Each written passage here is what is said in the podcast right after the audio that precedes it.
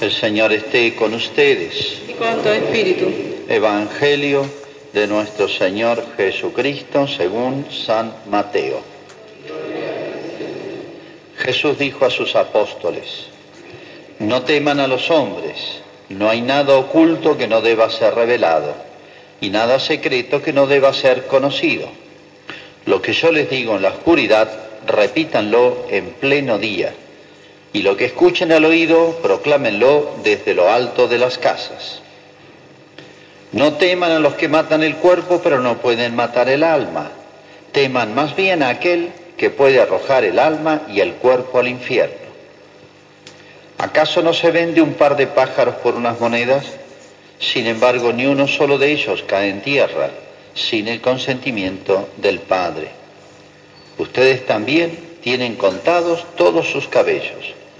No teman entonces porque valen más que muchos pájaros. Al que me reconozca abiertamente ante los hombres, yo lo reconoceré ante mi Padre que está en el cielo. Pero yo renegaré ante mi Padre que está en el cielo de aquel que reniegue de mí ante los hombres. Es palabra del Señor. Gloria a ti, Señor Jesús.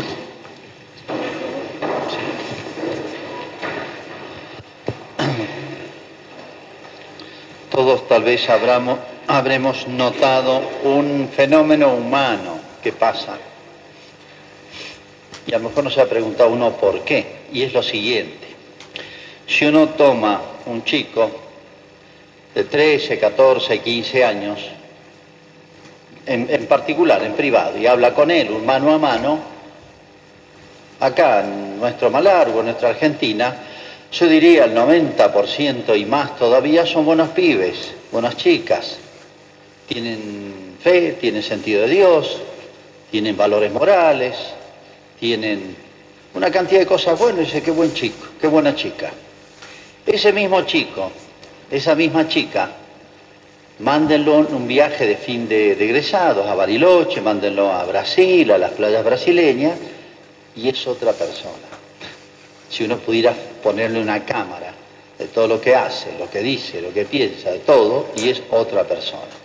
Y uno dice, ¿cómo puede ser? Fulanito, fulanita, tan bueno. Bueno, lo mismo pasa con un hombre. Un hombre solo, uno charla con él, un mano a mano, buen tipo, sí, tiene un montón de valores. Lo mismo, júntense 10, 15 hombres a comer un asado, antes o después del vino, y van a ver que es otra persona las conversaciones, los chistes, todo. Irrepetibles. Lo mismo pasa con las mujeres, más todavía. Son piadosas, van a misa, rezan, enseñan del catecismo y todo. Júntense 15, 20 mujeres, en, en, en lo que sea, no sé en qué se juntan y, mamá mía, las conversaciones. Y dice, ¿qué pasó? ¿Por qué cambió?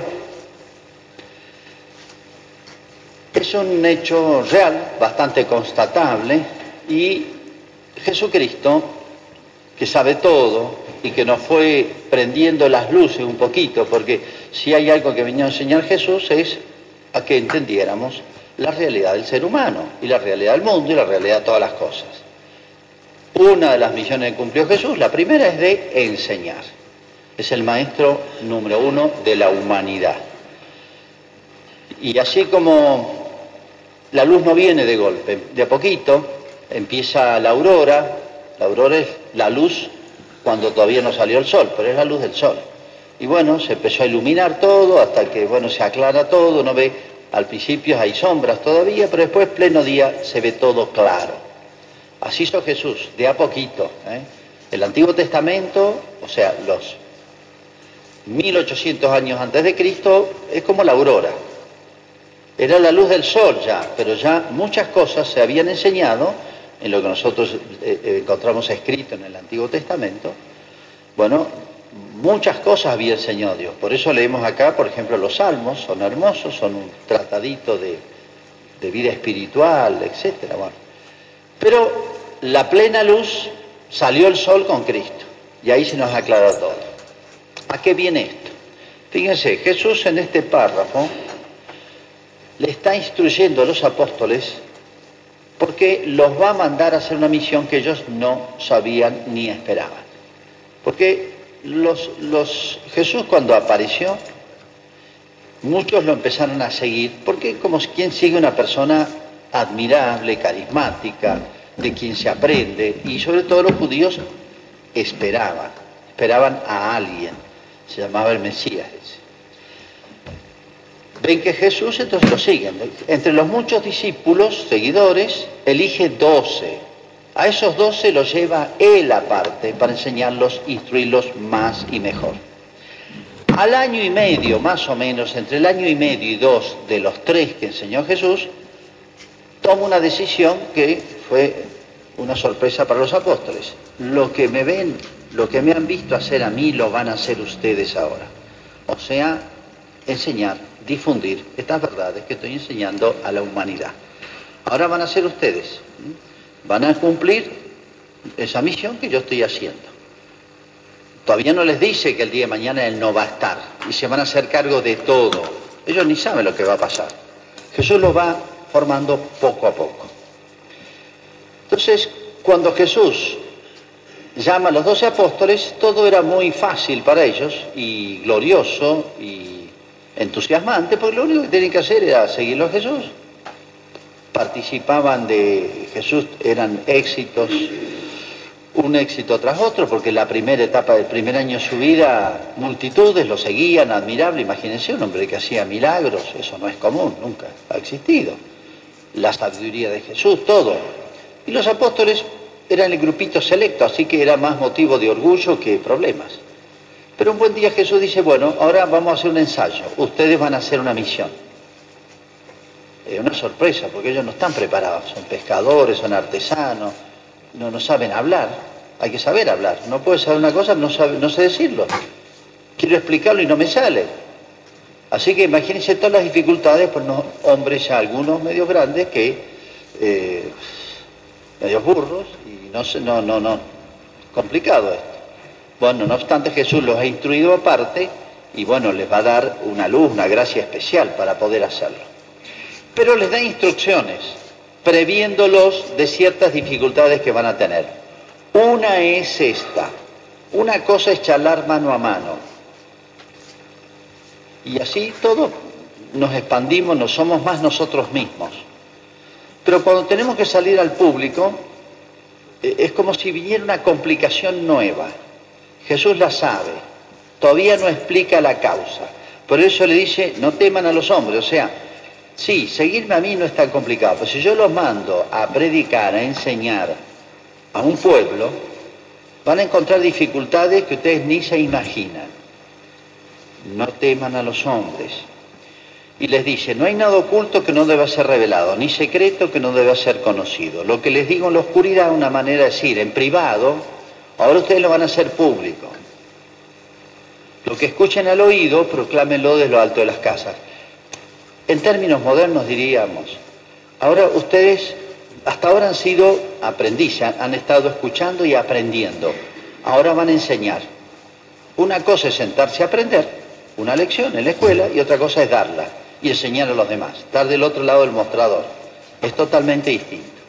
Pero no solamente es distinto, porque yo no solamente tengo que saber, sino saber decirlo, sino va a haber una dificultad nueva de parte de los hombres a quienes ustedes le van a predicar.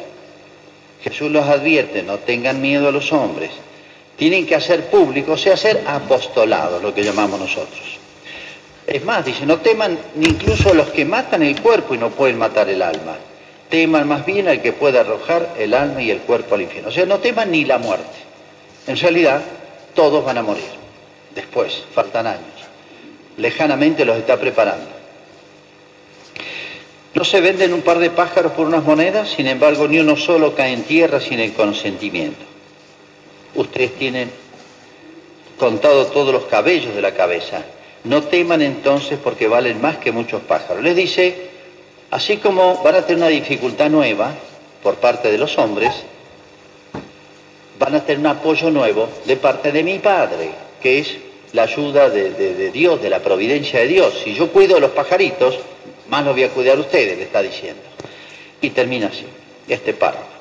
Al que me reconozca abiertamente ante los hombres, no en privado, en privado somos todos buenos, Una cosa es en público, ante los demás, entre los demás. Al que me reconozca abiertamente ante los hombres, yo lo reconoceré ante mi Padre. Y al que reniegue de mí delante de los hombres, yo renegaré de él ante mi Padre.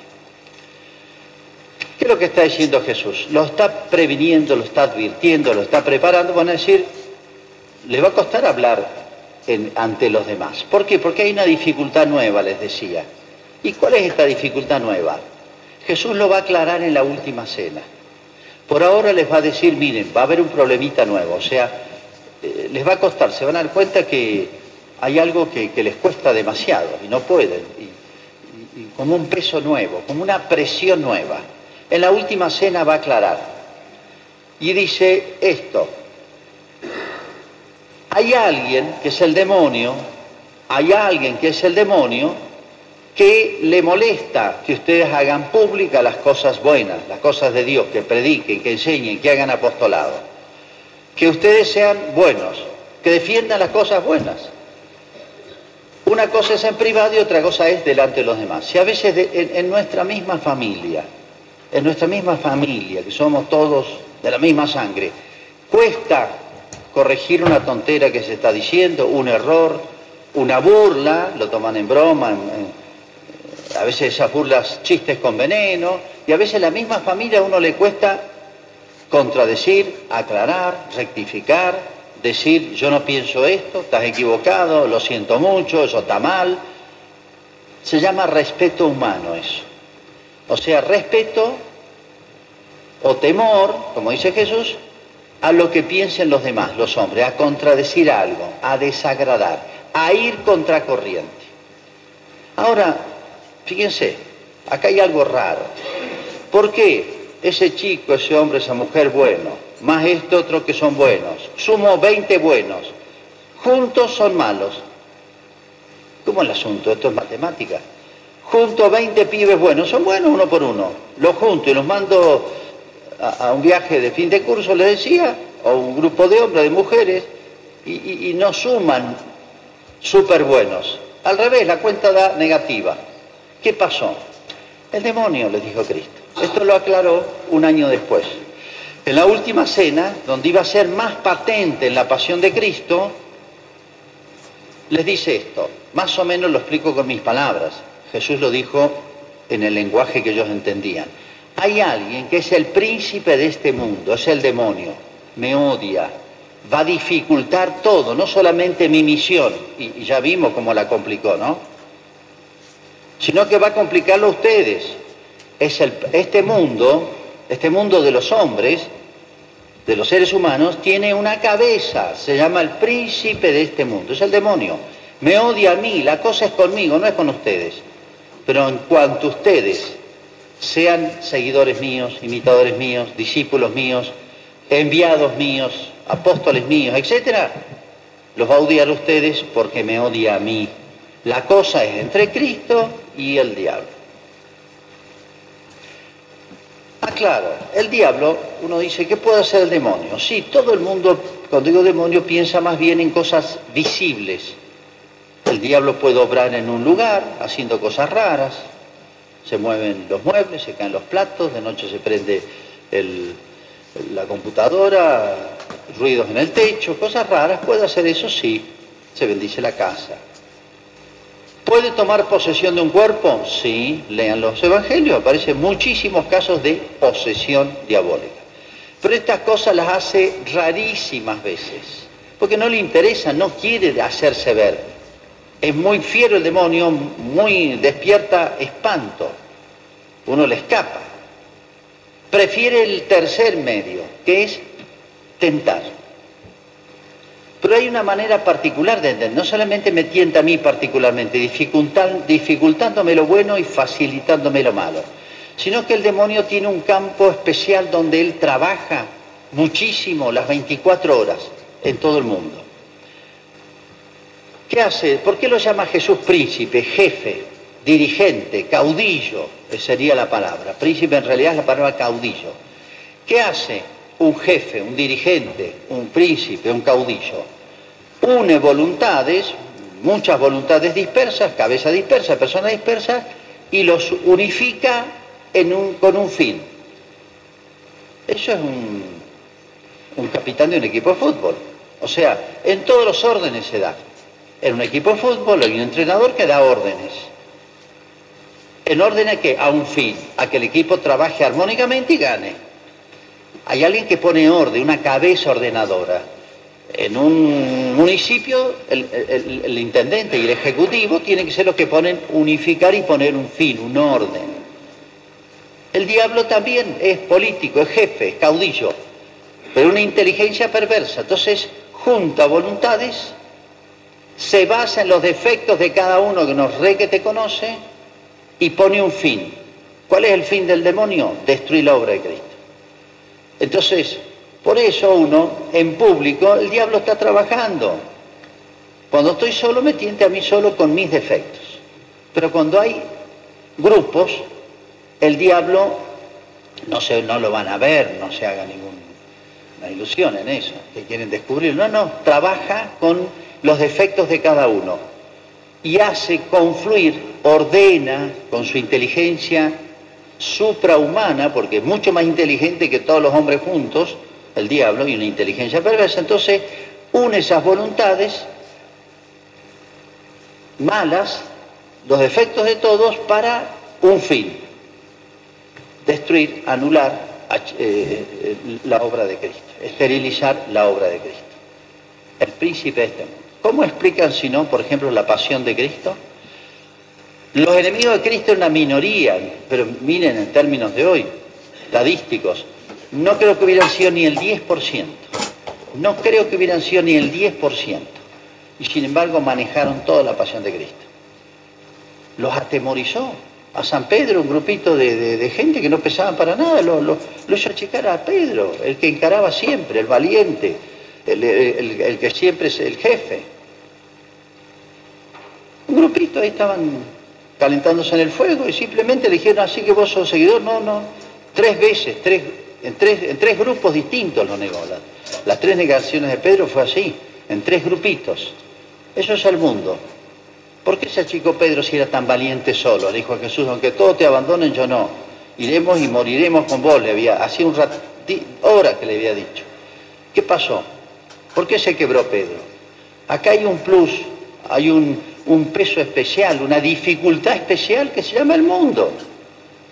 Y Jesús nos aclaró no solamente que existe esto, porque nos damos cuenta, sino cuál es la causa, quién es el que pone este plus.